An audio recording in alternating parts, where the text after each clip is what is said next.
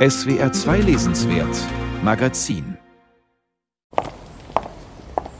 Schicke Villen links der Straße, rechts ein Wäldchen. Dann eine Hinweistafel. Waldweg zum Karen-Blixen-Museum 0,8 Kilometer. Ich biege ab nach Rungstedt-Lund. So der Name des Landhauses, in dem die Schriftstellerin 1885 zur Welt kam und am 7. September 1962 verstarb. Auf einer Landkarte lese ich, was mich erwartet. Vogelreservat von Rundstedlund. Diese Dichterroute führt dich zum Zuhause der Schriftstellerin über die Weiße Brücke vorbei an Blixens Grabstätte durch wild wachsenden Wald. Die Einrichtung des Reservats für heimische Vögel auf Rungstedlund hat die Naturfanatikerin Karen Blixen noch selbst bei den Behörden erkämpft.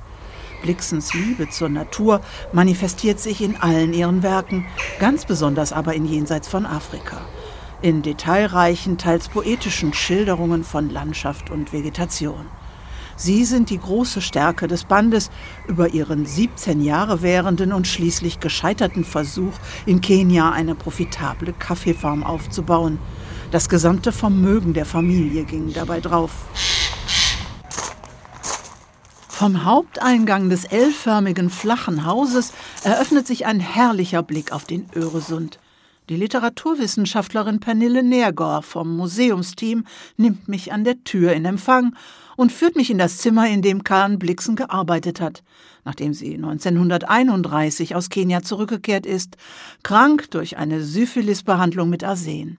Ihr geschiedener Ehemann, der schwedische Baron Blixen, hatte ihr nicht nur den Adelstitel, sondern auch die Syphilis hinterlassen. Sie muss ein neues Leben mit 46 kreieren und ihre Mutter sagt, sie kann das Schreibzimmer benutzen, das war das Schreibzimmer von ihrem Vater.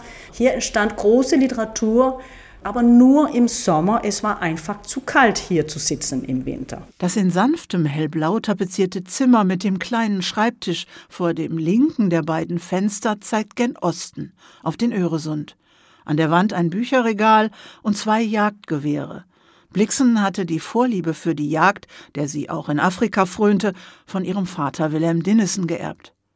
Im Winter schrieb sie in einem Zimmer, das über einen Kamin verfügt. Man darf nur durch die offene Tür hineinschauen. Die Möbel sind alle alt, aber es gibt eine Leichtigkeit dadurch, dass sie die grüne Farbe vom Vogelschutzgebiet draußen reingeholt hat. Rechts neben der Tür der Schreibtisch, an dem sie nach ihrer Rückkehr als erstes ihre sieben fantastischen Geschichten verfasste, weil sie leidenschaftlich gern schrieb, aber auch, weil sie Geld verdienen musste. Es gelang ihr. Der Erstling wurde ein Welterfolg. Und dann entstand hier jenseits von Afrika, auf der kleinen schwarzen Schreibmaschine, die im Flur hinter Glas steht.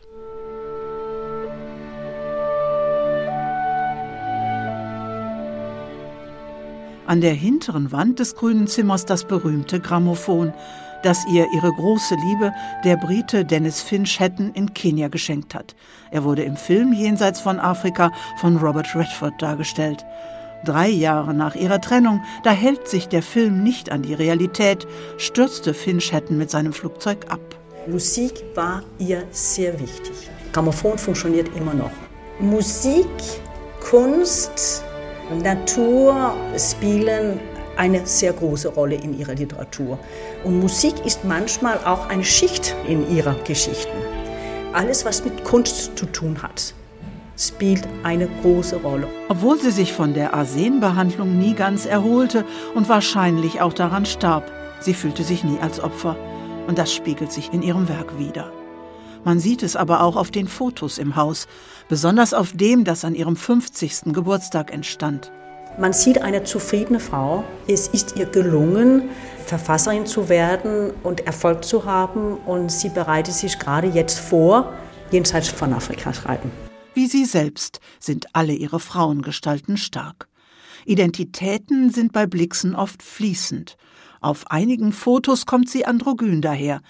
Sie wurden für den Umschlag des ersten Buches aufgenommen, das unter dem Pseudonym Isaac Dinesen erschien. Es war für Karen Blixen wichtig, dass man nicht sehen könnte, ob es eine Frau oder ein Mann war.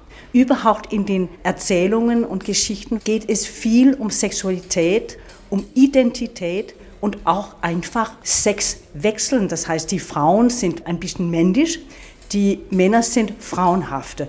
Es geht auch um Homosexualität. Nicht nur das macht die Aktualität ihrer sechs Erzählbände aus. In ihr Werk gibt es eine Globalität. Und man reist von Persien nach Afrika oder es geht um Schiffe. Es ist eine Reise wie das Leben. Und die Geschichten gehen uns alle an. Weil Karen Blixen alias Tanja Blixen alias Isaac Dinnesen zeitlose Literatur geschrieben hat.